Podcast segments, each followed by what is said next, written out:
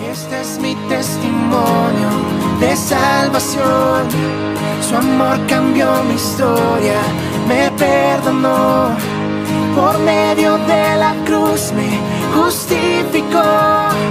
Este es mi testimonio, este es mi testimonio.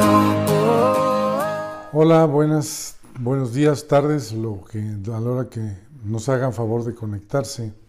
Y estamos eh, ya en la serie de vivencias y todos tenemos alguna, todos tenemos alguna vivencia, todos tenemos un testimonio para confirmar la presencia de Dios en nuestras vidas. Como les dije, el libro de los Hechos 29, el capítulo 29, se sigue escribiendo hasta este día. Y este, pues este testimonio lo he estado escribiendo ya por mucho tiempo y una vez y una vez y otra vez vienen a mi mente episodios de los que yo he vivido. He compartido con muchos amigos y familiares y, en algunas veces me han invitado a, a compartir en otros lados.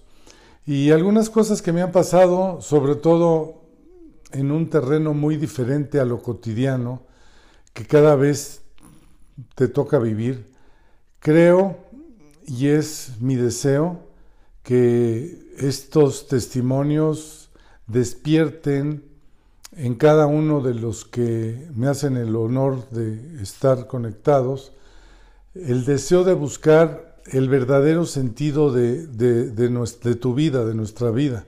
No digo que no tenga sentido tu vida, pero esto que estoy escribiendo es una vivencia personal que, que le dio un sentido muy diferente a mi vida de lo que yo he vivido. Cada persona en este planeta tiene un muy buen propósito. Todos queremos buenas cosas para nosotros de haber un, buen propósito, el haber llegado aquí.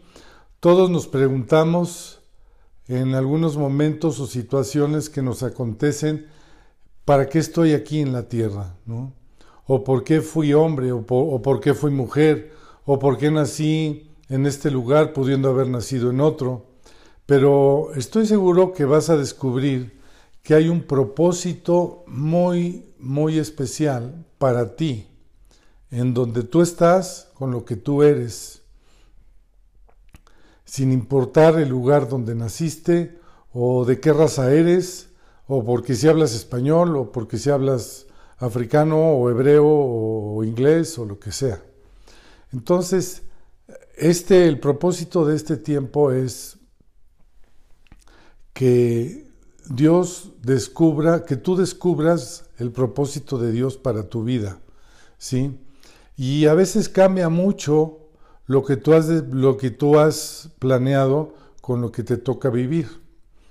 Y lo que yo les estoy hablando ahorita es una historia, lo que les voy a empezar a compartir es una historia real de mi vida que me tocó vivir a mí, a mi familia, a mi esposa. Y por muchos años casi 35, varios amigos nuestros nos han insistido en, hacer un compendio de nuestra historia, porque realmente es un testimonio que, ha impactado la vida de, muchas, muchas personas, aparte de nosotros, a cientos y miles de personas que han visto la manifestación de un Dios natural, real, actual, y accesible para cualquier persona que cree.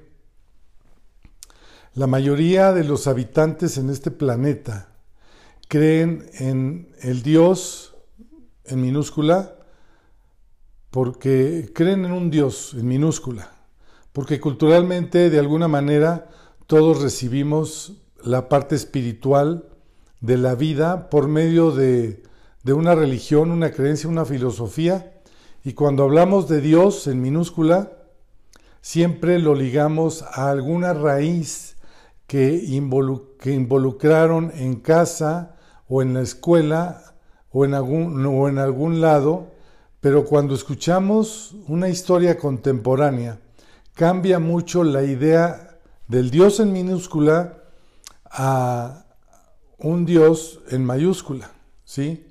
Entonces, Dios quiere, Dios quiere que podamos, podamos ver que es un Dios accesible, actual, ¿sí? Dios accesible en mayúscula, actual, vivo, que en nuestro día a día, con nuestros asuntos cotidianos, con nuestra esposa, nuestros hijos, nuestra familia, nuestro trabajo, nuestras necesidades, Él está accesible en todo momento. La idea de este libro es poder mostrar a un Dios, este libro o estas entrevistas, mostrar a un Dios sobrenatural, omnipotente, pero a su vez accesible, amoroso, compasivo, misericordioso y siempre atento al clamor de sus hijos. Vamos a parar aquí y seguimos adelante. Que Dios les bendiga. Gracias. Este es mi testimonio de salvación. Su amor cambió mi historia, me perdonó. Por medio de la cruz me justificó. Este es mi testimonio, este es mi testimonio. Oh.